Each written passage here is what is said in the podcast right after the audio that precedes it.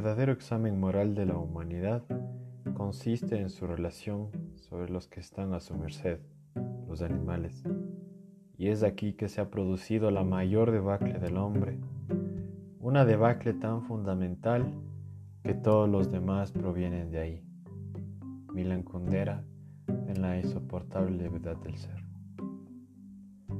En esta serie de tres episodios intentaremos conocer cómo se define esta forma de violencia hacia los animales, el especismo.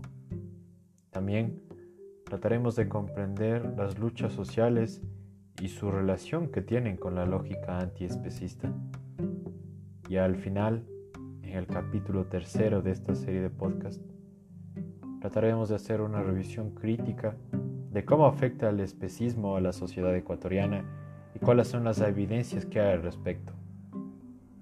Primero, en este episodio, trataremos de definir qué es el especismo, su evolución teórica, sus principales autores que trabajan con respecto a ello y también cuál es su evolución que ha tenido hasta nuestros días.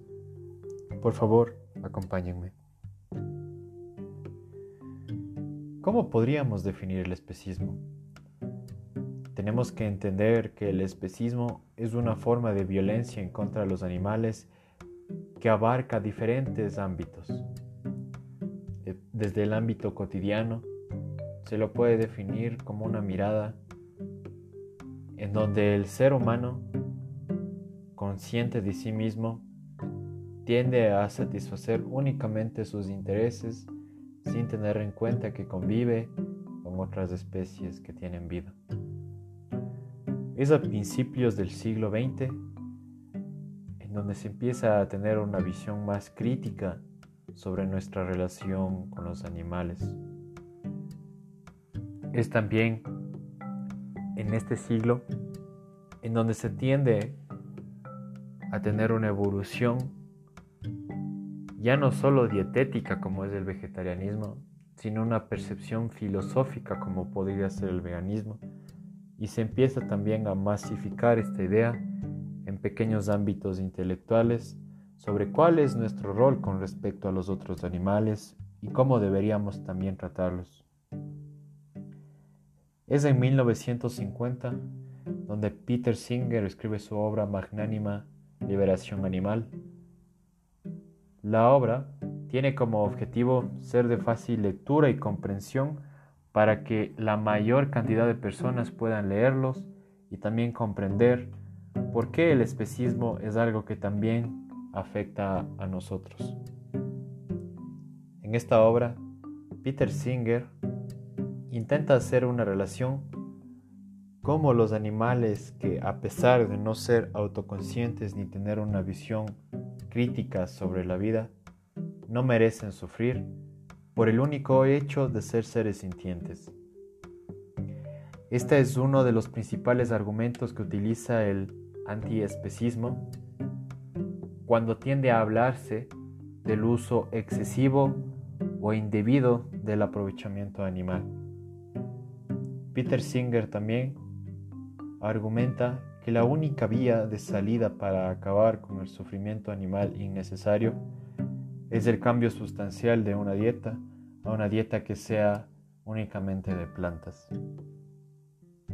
Pero no solo eso, hay además teóricos que evidencian que esta relación que se tiene, que es de una naturaleza abusiva, ya que los seres humanos hemos tenido control absoluto sobre los animales debido a que, según el especismo, tener visión crítica y una visión autoconsciente del mundo nos hace acreedores a poder manejarlo a su antojo.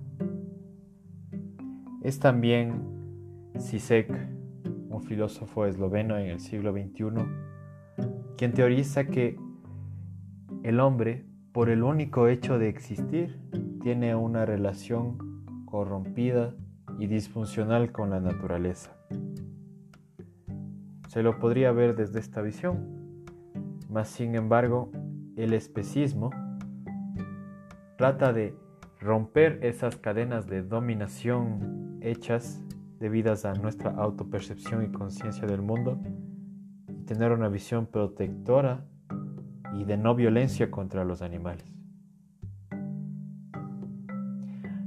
Hay también otros autores que teorizan sobre cómo debería ser nuestra relación con los animales, cómo debería ser nuestro rol como seres humanos en una sociedad actual.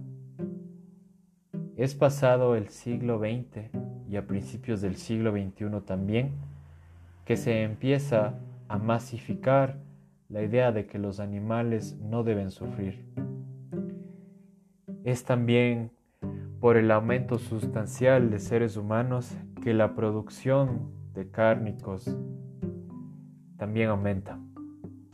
Es así que una sociedad capitalista también desde la concepción neoliberalista que intenta reducir todas las relaciones sociales y humanas a un rol meramente que sea de beneficio monetario, es que se quita de toda medida sustancial a los animales de lo que les hace seres vivientes. No se les considera como seres sintientes, sino como pura mercancía. Es así también el nacimiento y el auge de las empresas que tienen masificada esta lógica de las ganaderías industriales. En esta lógica de ganaderías industriales se exime de toda responsabilidad y también de todo protocolo a los responsables de tener un control directo sobre la matanza de los animales para el consumo.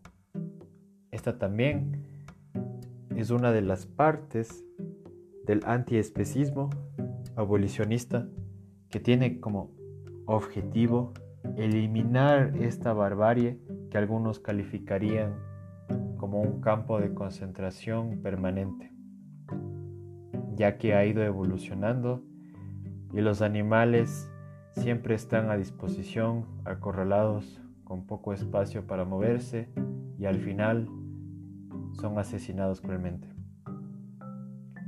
En otra perspectiva también podemos ver el abolicionismo con respecto a la tauromaquia. Algunos ven este escenario como una forma de escenificación artística, pero los abolicionistas antiespecistas también lo ven como una forma de maltrato y de dominación animal los que ven desde una perspectiva artística a este evento lo hacen ver como la puesta en escena del hombre contra la bestia. En esta relación de David y Goliat, en donde el hombre le da la oportunidad a la bestia de que pueda salir con vida. Sin embargo, esto no es así, ya que siempre en estos escenarios y lógicas el toro nunca sale vivo.